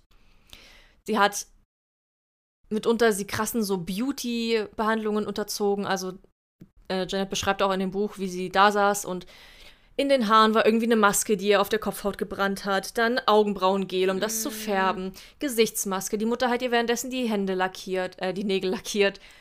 Und das alles, als sie sechs Jahre alt war. Und so komplett, ja. Es gibt so viel, was man dazu sagen könnte. Ich weiß gar nicht, was zu viel verrät. Aber ja, Missbrauch ist mitunter wirklich ein großes Wort, weil es zum Beispiel auch so weit geht, dass sie eben ihre eigene Tochter in eine Essstörung gedrängt hat weil nämlich die Tochter irgendwann, also weil sie nicht wollte praktisch, dass sie sich entwickelt, dass sie erwachsen wird. Also als sie angefangen hat, so Brüste und Rundungen zu entwickeln, war die Idee der Mutter, ja, es gibt einfach Kalorienbegrenzung, dann bleibst du einfach für immer mein kleines Engelchen. Wir hatten doch mal diese Black Story genau dazu. Ja. Wo die Mutter Periodenblut sieht und sich daraufhin umbringt, weil sie Ja. das nicht kann, dass ihre Tochter erwachsen wird. Ja, also der Punkt, wo sie ihre Das ja Periode eine, kriegt. das ist ja eine schlimm. Krankheit, also die die Mutter dann hat. ja, die Mutter war auch eindeutig psychisch ja, krank Ja. einfach. Krass. Krass, krass, krass. Aber ja, die hatte so eine schlimme Essstörung, war extrem magersüchtig. Und selbst als der Hausarzt, der, der Kinderarzt, sie darauf angesprochen hat, die Mutter so, ja, ihre Tochter ist, äh, hat Anorexie, ist ihnen was aufgefallen an ihrem Essverhalten? Und die Mutter ist so, nö, also da habe ich gar nichts gemerkt, ich weiß nicht, was sie meinen. Hm. Und während die Tochter halt überhaupt keine Ahnung hat, weil sie das ja alles nicht kennt. Und für sie ist auch ihre Mutter ihr einziger sozialer Kontakt, ihre einzige Freundin. Die wird zu Hause unterrichtet, geht nicht zur Schule und ist eigentlich die ganze Zeit nur mit ihr unterwegs, dann zu diesen Castings und Schauspielstunden und sowas. Und mit ihren, mit ihren Freundinnen bei Al- Alkali war das dann. Na, das kam ja erst später, da ist sie mit 14 oder so erst hingekommen. Ach so, okay. Genau. Und selbst dann schwierig, weil die Mutter halt auch so krankhaft darauf bedacht ist, wirklich der Mittelpunkt zu sein. Also ausziehen ging gar nicht. Oder mitunter auch ähm, war so eine Situation, wo es dann mal Eis gab und wo sie meinte, ja Mama, ich hätte gern Schokoeis. Und die Mutter so, ja, aber du nimmst doch sonst immer Erdbeereis. Ich habe dir jetzt Erdbeereis bestellt. Das ist deine Lieblingssorte. Weil es ja auch meine Lieblingssorte. Und dann ist sie so, ist die Tochter halt voll schockiert und dann fängt die Mutter halt auch noch an zu weinen und zu schluchzen und ist so, ich kenne dich gar nicht mehr, du hast dich so verändert, du bist gar nicht mehr mein Baby. Bis die Tochter dann sagt, ja, nee, stimmt, du hast recht, ich will eigentlich Vanille. Rechnet sie mit ihrer Mutter, kurze Zwischenfrage, so ab oder kann sie ihre Mutter auch, also die Mutter ist ja offensichtlich psychisch krank, auch was du gerade erzählt hast Mhm. mit diesem, ich glaube nicht, dass die Mutter da jetzt eine Show, sondern dass sie einfach wahrscheinlich wirklich traurig und entsetzt war. Also inwiefern Na, sie ist das beschreibt, Buch sensi- also so ein bisschen sensibel beschrieben oder ist es sie beschreibt so ganz lange einfach ihre Erfahrung, wie sie war, aus ihrer Sicht als Kind. okay. Und sie hatte überhaupt gar kein Bewusstsein dafür, was normal ist, was nicht. Für Mhm. sie war das auch. Die Mutter hat sie auch gewaschen bis 16, bis sie 16 Jahre alt war. Hm. Und auch medizinische Untersuchungen, in Anführungsstrichen, an ihren Geschlechtszeilen durchgeführt. Mhm. Und für sie war das einfach normal. Was also, hat sie denn da untersucht? naja, weil die Mutter, ja, weil die Mutter hatte mal Krebs und da war dann, war dann die Aussage, ja, ich muss nur gucken, dass du keine Tumore hast, dass du gesund bist, dass alles in Ordnung ist. Und hat dann, geguckt, ob das, das Jungfernhäutchen noch da ist oder was? weiß ich nicht. Ja, also Krass. richtig krass, richtig schlimm, emotional manipulierend. Sie beschreibt einfach so, wie es für sie war. Hm. Und dann irgendwann kommt der Punkt, dass die Mutter stirbt und ab da ging es halt für sie komplett bergab. Und aber am Ende geht es auch wieder, also ist sie dann in Therapie gegangen und beschreibt dann auch, wie diese Erfahrung war. Hm. Erstmal damit realisiert zu werden, dass, dass sie halt so behandelt wurde und so Mhm. missbraucht und äh, wirklich krass kontrolliert. Hm. Und wie schlimm das für sie war, das überhaupt zu hören, dass sie das überhaupt nicht hören wollte, nicht akzeptieren wollte und sowas. Also übelst krass, emotional. Ich habe auch ständig irgendwie darüber reden müssen mit meinem Mann, habe ihm dann dies erzählt und jenes. Oder zum Beispiel, ja, dass sie halt nicht schauspielern wollte und dass das für sie unglaublicher Stress war, so als kleines Kind. Und dieser Druck, da irgendwo zu sitzen, irgendwas aufzuführen, aufzusagen, was sie Mhm. gar nicht empfindet, das dann mehrmals machen zu müssen. Sie hat zum Beispiel auch am Set vom Alkali hat sie ihren ersten Kuss erlebt und musste ihn siebenmal wiederholen, während ihr der, der Produzent da sagt, nee, das sieht mir zu unecht, zu steif aus, mach noch mal so. Der Produzent war da auch ziemlich problematisch. Genau, das ist auch so ein Punkt von äh, Dan, Dan Schneider, wird hier nicht mit Namen genannt, aber so der Produzent, der ganz viel für Nickelodeon gemacht hat. Ähm, der hat ja auch ganz viele Vorwürfe, was so Pädophilie angeht. Hm. Hier in dem Buch sind so Situationen, wo er zum Beispiel, obwohl sie noch minderjährig ist, darauf besteht, dass sie Alkohol trinkt. Ein bisschen, ähm, ups, Hm. Timer, übergriffig wird, was so, also jetzt nicht Missbrauch in dem Sinne, aber schon so sehr nah. Oder darauf besteht, dass sie in der Folge ein Bikini trägt, obwohl sie das nicht möchte. Und solche Sachen. Damit wird Mhm. auch ein bisschen abgerechnet. Also viel mit der Industrie, aber vor allem geht es halt um die Mutter und dieses Zwischenmenschliche. Also es ist echt ein heavy Buch. Ähm, aber auch, also so die Art und Weise, wie es geschrieben wird, wie sie sich damit auseinandersetzt, es war einfach unfassbar irgendwie interessant. Und ich war sehr froh, als es dann, also auch Therapie thematisiert wurde, als es dann wieder ein bisschen besser wurde und sowas. Was macht sie jetzt? Also Ähm, ich habe sie sie jetzt hat- wieder, macht jetzt ganz viele Fernsehauftritte mit ihrem Buch. Ja. aber- Also sie schreibt offensichtlich, hat jetzt dieses Buch geschrieben. Sie hat ja dann, als ihre Mutter gestorben ist, Schauspiel komplett aufgehört, weil es eben nie ihr Traum war. Ähm, ja, und sie schreibt, sie will auch produzieren, schreibt Drehbücher und solche Sachen. Okay, also schon noch in der Branche, aber nicht mehr ja, vor aber der nicht mehr Kamera. vor der Kamera. Mhm. Genau. Also voll gut. Wie ist denn das? Würdest du das Buch jemanden. Also, ich habe jetzt Carly nie gesehen. Ich habe nur. Ich dieses würde es auf jeden Fall gesehen. auch empfehlen. Hat man da also- irgendeinen Bezug dazu? Weil, wie gesagt, also. Naja, Ich kenne sie halt nicht. Genau, man muss sie aber auch nicht kennen. Also es ist ja einfach auch eine Lebensgeschichte. Also allein dieses, weißt du, Mutter-Tochter-Ding, Missbrauch, ähm, Magersucht, Alkohol, Hm. Konsum, das alles ist Thematik. Und ich finde, man kann da schon viel draus mitnehmen und draus lernen und irgendwie so ein bisschen auch so Empathie vielleicht auch entwickeln, sich in so eine Situation hereinzuversetzen und nicht so schnell zu urteilen über Leute. Also ich finde es unfassbar spannend, auch unabhängig davon, ob man Alkali kennt oder nicht. Hm. Es ist auch tatsächlich gar nicht so ein großer Teil der Geschichte. Es geht halt allgemein um dieses Business.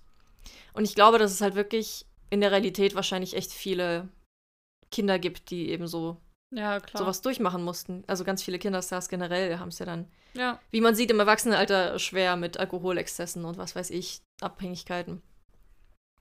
Ja. Also, ich habe fünf Sterne gegeben. Für mich war es großartig. Ich finde, es ist absolut les lesenswert. Das Einzige ist, durch die ganzen Trigger-Themen, ne, wenn ihr da irgendwie sensibel seid oder es einfach Sachen gibt, die ihr nicht so lesen könnt, dann Vorsicht. Aber ansonsten ist es so ein Buch, wo ich sagen würde, kann jeder lesen. Hat bei mir auch viele Gesprächsthemen so angefangen. Also ich habe dann viel halt mit Leuten einfach drüber geredet und so Situationen erzählt, so wie jetzt gerade das mit dem, mit dem Waschen und so. Oder mit dem, ja, ich kenne doch deine Lieblings-Eiscremesorte und ganz viel so Sachen. Und ich finde, da kann man sich sehr viel drüber austauschen, drüber nachdenken, viel drüber lernen. Ich habe dann auch auf YouTube, ähm, gibt so einen Psychologen, der ist Therapeut und auch Professor an der Uni und der hat auch ähm, so zwei Videos dazu gemacht, wie er so Interviews reagiert und was so ein bisschen psychologisch eingeordnet. Und das fand ich so spannend. Also ich habe sehr viel gelernt gefühlt, allein dadurch. Das, also wenn man sich für Psychologie interessiert, auch große Empfehlung.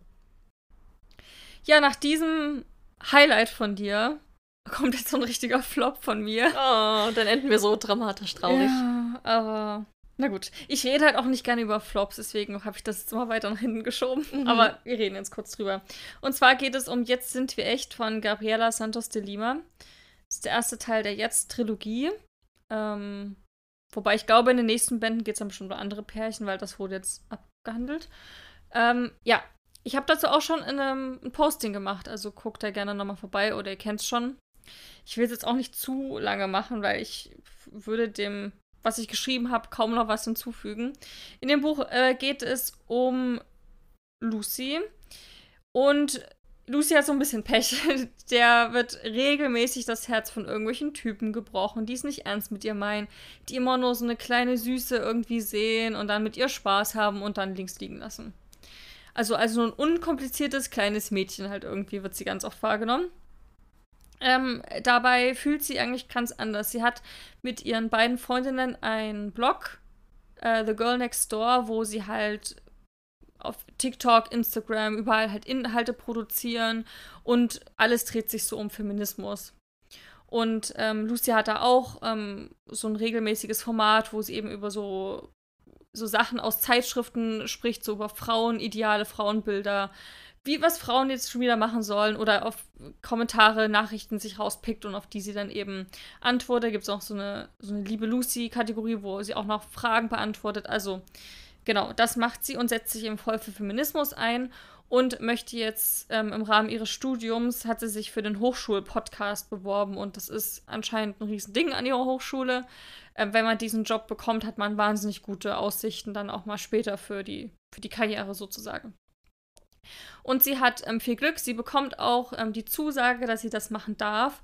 Aber, und das hat sie nicht gewusst, ähm, sie teilt sich die Moderation mit ähm, Gregor. Und Gregor ist ihr nicht unbekannt. Den hat sie vor ein paar Jahren im Sommercamp irgendwie mal kennengelernt.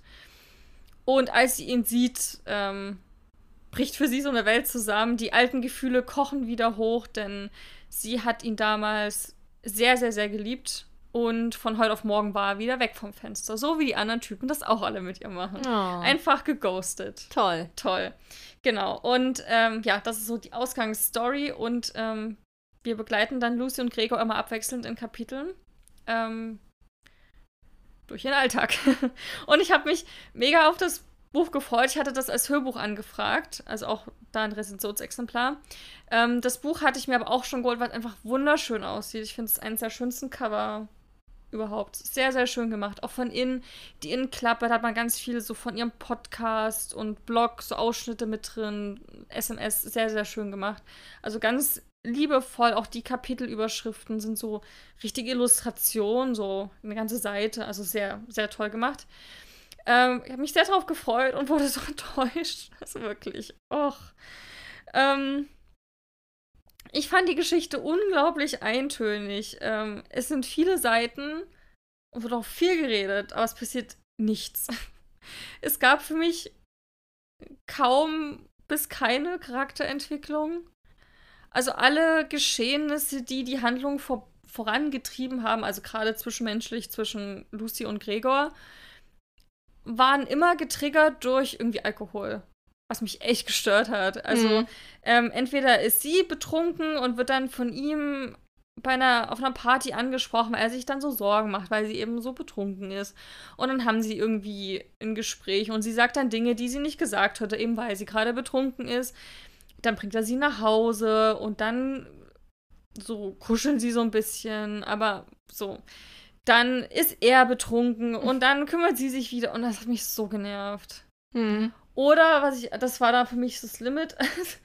Die haben dann zum Beispiel, glaube ich, empfiehlt sie ihm so einen erotischen Roman oder er weiß, er, er folgt ihr halt auf ihrem Blog und da weiß er sowieso, was sie mag. Hat sie auch alles durchgelesen, das fand ich schon krass too much, dass er alles wirklich gelesen hat. Ähm, aber hat er gemacht und hat sich dann eben auch so ein Erotikbuch und dann erzählt er halt so ein bisschen.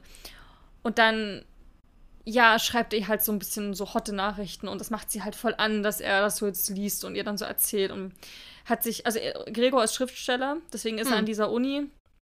Der schreibt gerade ein Buch und er hat eine große Schreibblockade, das erfährt man immer wieder, man erfährt aber bis zum Schluss nicht, woran das eigentlich liegt. Man erfährt immer nur, dass er versucht, was zu schreiben und Schweißausbrüche kriegt und ihm geht's ganz schlecht. Das wird ja 50 Mal beschrieben, weil das Buch wiederholt sich sehr oft. Ähm, aber ja, irgendwie scheitert es daran und deswegen will er dann halt selber sowas schreiben und fragt sie dann eben nach ihrer Meinung und dann bandelt das halt wieder an. Aber gefühlt immer entweder durch erotische Literatur oder durch Alkohol. Und das mhm. fand ich ein bisschen. Ja. Also mir hat ein bisschen gefehlt. Erstmal schöne Momente. Für mich ist das ein Buch gewesen, was, was unglaublich schwer rüberkam. Was aber eigentlich hätte ganz leicht sein können. So von der emotionalen irgendwas.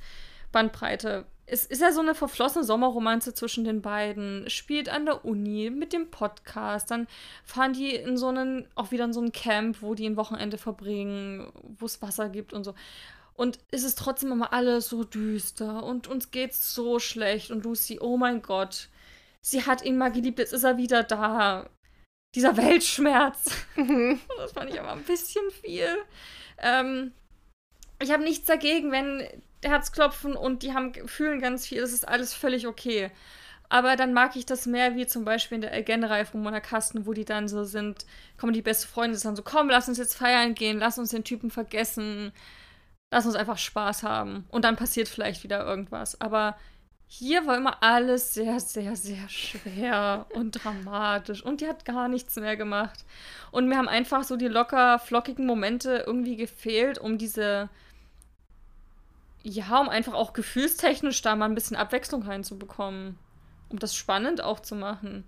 Ähm, ja, und auch zwischen den beiden haben mir so ehrliche, offene Gespräche gefehlt. Ohne dieses, ja, erotische Verlangen oder so, dass du dadurch irgendwie getriggert wirst oder Alkohol getriggert wirst. Einfach mal von sich aus. Die unternehmen einfach was, machen einen Spaziergang und reden einfach mal offen und Klartext das hat mir einfach sehr gefehlt. Und das war wirklich, also Gregor ist auch jemand, der spricht auch einfach nicht.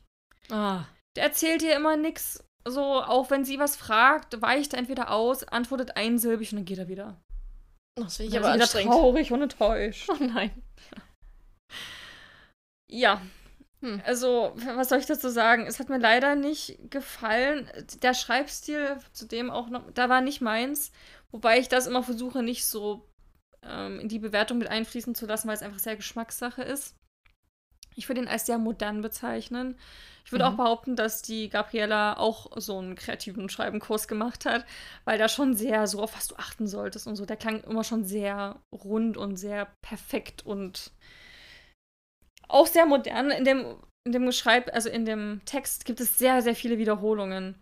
Zum Beispiel, ich glaube, das Buch fängt auch so an mit kalt was. Das ist so der erste Satz. Was, kalt was? Genau, kalt, Komma was? Ach so. Fragezeichen. Ähm, das war so der erste Satz, den er zu ihr gesagt hat oder sie zu ihm, irgendwie sowas. Und dieser Satz taucht bestimmt hundertmal auf. Ist immer wieder, sie entdeckt, also sie denkt über irgendwas nach und dann kommt ihr wieder dieses kalt was in den Sinn und ist sie wieder so, ah, da, da, da, da, damals. Aha. Also ihr fliegen immer so Gedankenfetzen zu von Aussagen, die die Charaktere zu ihr machen. Oder auch, wo sie von dem einen Typen wieder geghostet wird mit Sorry Lucy. Dieses auch Sorry Lucy kommt so oft vor. Also sie denkt über irgendwas nach und dann kommt wieder die Sorry Lucy. Ja, irgendwie betrachten mich ja alle so und so. Also es ist so oft, dass er wiederholt wird, was eigentlich ein cooler Twist ist, aber so häufig gemacht wird in dem Mhm. Text, dass es ein bisschen viel wird.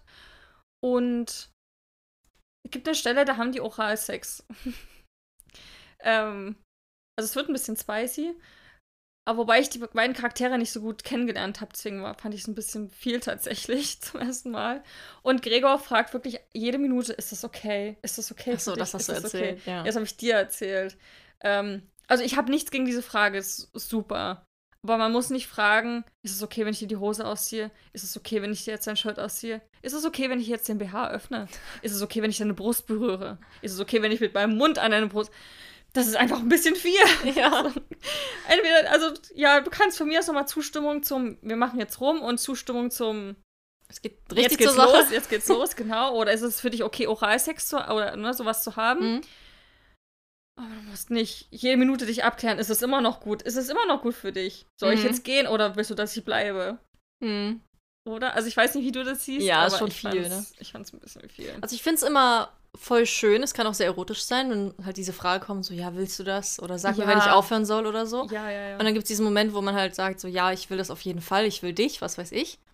Das ist immer schön. Aber so jede Minute, ich finde, es reicht, wenn es einmal gefallen ist und dann weiß man, okay, Die sind einverstanden. Let's go. Ja. beide sind einverstanden. Und wenn nicht, kannst du jederzeit zurücknehmen. So. Ja, genau.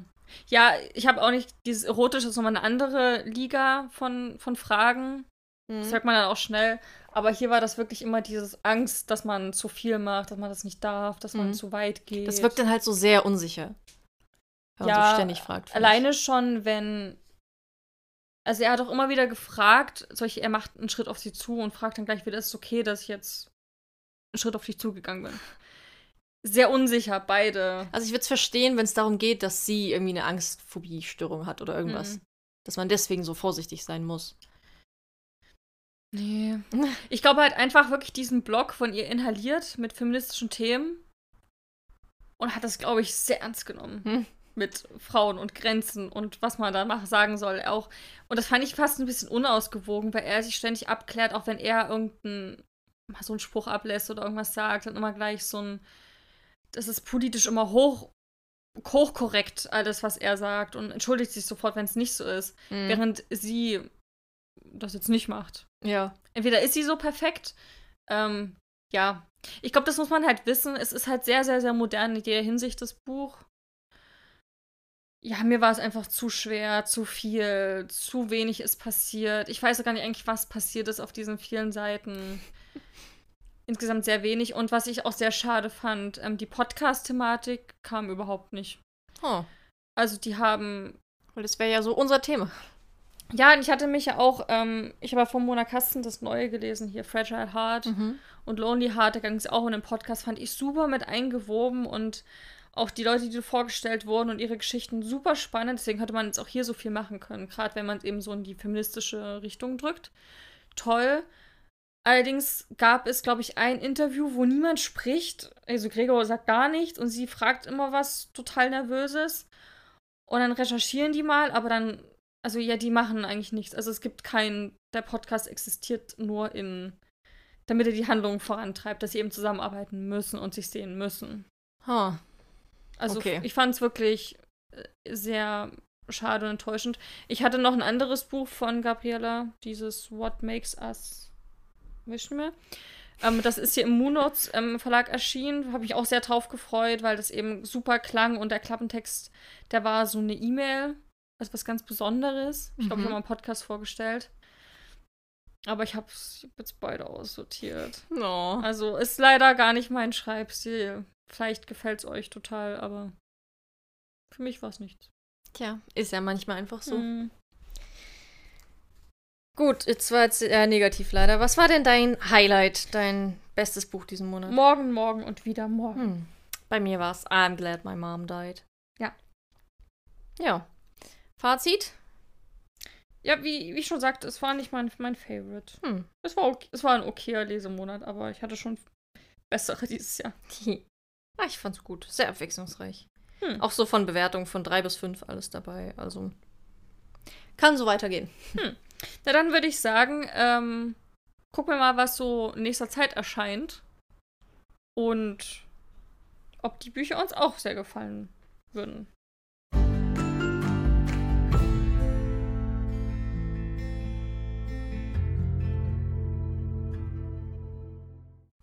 Soll ich mal beginnen, nachdem du jetzt so lange geredet hast? Mhm. Mit dem letzten Buch.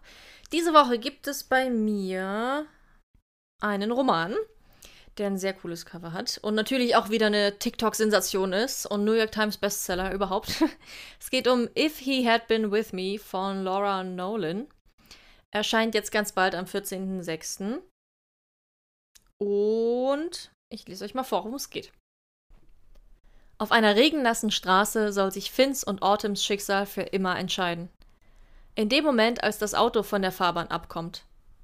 Doch eigentlich beginnt Autumns und Finns Geschichte viel früher. Schon ihre Mütter sind beste Freundinnen und so wachsen sie Tür an Tür auf, verbringen jede freie Minute gemeinsam, kennen den anderen besser als sich selbst. Bis aus ihrer Freundschaft etwas anderes wird. Nur kann Autumn sich diese tiefen Gefühle nicht eingestehen. Stattdessen versucht sie, Finn zu vergessen. Doch wie soll sie das schaffen, wenn ihr Herz so verräterisch schlägt, sobald sich ihre Blicke treffen? Und wie soll sie das schaffen, wenn niemand jemals Finns Platz in ihrem Herzen einnehmen kann? Alles beginnt mit einer Freundschaft. Doch wie wird die Geschichte enden? Ja, also mehr dieser Friends to Lovers Trope. Ist auf jeden Fall schon mal als emotionale TikTok-Sensation des Jahres ausgezeichnet.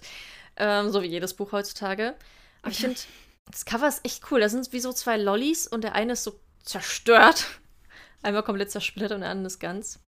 Sehr spannend. Und ich mag auch gern dieses Friends to Lovers. Zumal am Anfang noch dieses, es beginnt, als ihr Auto von der Fahrbahn abkommt. Also anscheinend erwartet uns auch ein bisschen Dramatik und Tragik und so. Ja. If, äh, If He Had Been With Me von Laura Nolan. Ich stelle euch diese Woche Happy Place vor von Emily Henry. Ist eine ganz beliebte TikTok-Autorin auch wieder. Natürlich Ähm, auch. Also kein Sommer ohne dich war ja überall. Aber irgendwie, ich weiß auch nicht. So richtig hat es mich noch nicht gecatcht, aber soll total super sein. Und jetzt kommt sozusagen ihr nächstes Sommerbuch um die Ecke. Das ist schon erschienen am 2.5. Und ich lese euch mal den Klappentext vor. Harriet und Win sind schon seit dem College das perfekte Paar. Das sagt jeder, der die beiden kennt. In Wahrheit aber hat sich das ehemalige Traumpaar schon vor sechs, sechs Monaten getrennt. Nur haben sie noch niemandem davon erzählt. So kommt es, dass sie sich nun gem trotzdem gemeinsam in der Hütte in Maine wiederfinden, die schon seit Jahren das Ausflugsziel ihrer Clique ist. Eine einwöchige Auszeit mit gutem Essen, schönen Erinnerungen, Seeluft und der Hochzeit ihrer besten Freunde steht ihnen bevor. Und obendrein müssen sie sich auch noch ein Bett teilen. Natürlich. auch wieder so ein Trope. Da die Hütte zum Verkauf steht, ist es das letzte Mal, dass sie alle hier zusammenkommen und Harriet und Vin bringen es nicht übers Herz, ausgerechnet jetzt ihren Freunden den Urlaub zu vermiesen. Deshalb beschließen sie, ihre Trennung weiter zu verschweigen. Denn wie schwer kann es schon sein, nach so vielen gemeinsamen Jahren noch eine weitere Woche die Verliebten zu spielen? Ja. Hm. Also, genau, Happy Playlist, Urlaub mit dem Ex. Und das Buch ist eine perfekte Überleitung zu unserer Folge nächste Woche. Denn da geht es um unsere Sommer Want to Read Bücher. Achso. Ich war schon so mit dem Ex so tun, als wären wir zusammen. Klingt jetzt nicht so nach nächster Folge. Nein, aber nach Urlaub und Urlaub Sommer und Sommer. Strand und wegfahren mal. Genau. Das stimmt. Genau. Nächste Woche stellen wir euch wieder unsere Top-Sommerbücher vor, die wir unbedingt lesen wollen und blicken natürlich wieder zurück, wie der Frühling denn gelaufen ist. Ja. Ja. Also es wird sommerlich, pack die Sonnenbrillen aus. Ja, und die langsam Zeit, würde ich sagen. Ja, ich fühle. Sommer noch nicht, aber, Nee. aber es geht ja dann erst ab. Ich finde, ab der Folge komme ich so richtig in Sommerstimmung, wenn wir die Bücher vorstellen. Und danach kann es losgehen. Ich fand auch, der Frühling war einfach viel zu kalt. Ich bin jetzt bereit Ja. für Wärme. Das stimmt. Hm. Also zumindest emotional schließen wir ab mit dem Frühling und stellen euch unsere Bücher Ja. vor. Genau. Genau, wenn ihr das nicht verpassen wollt, dann äh, folgt gerne diesem Podcast und folgt uns auch gerne auf Instagram. Da kriegt ihr regelmäßige Updates. Sowohl zu neuen Folgen als auch zu Büchern, die wir gelesen haben und was sonst so gerade los ist. At Buchkastmafia. Und sonst hört einfach gerne nächsten Freitag wieder rein. Wir Bis freuen uns drauf. dahin. Tschüss.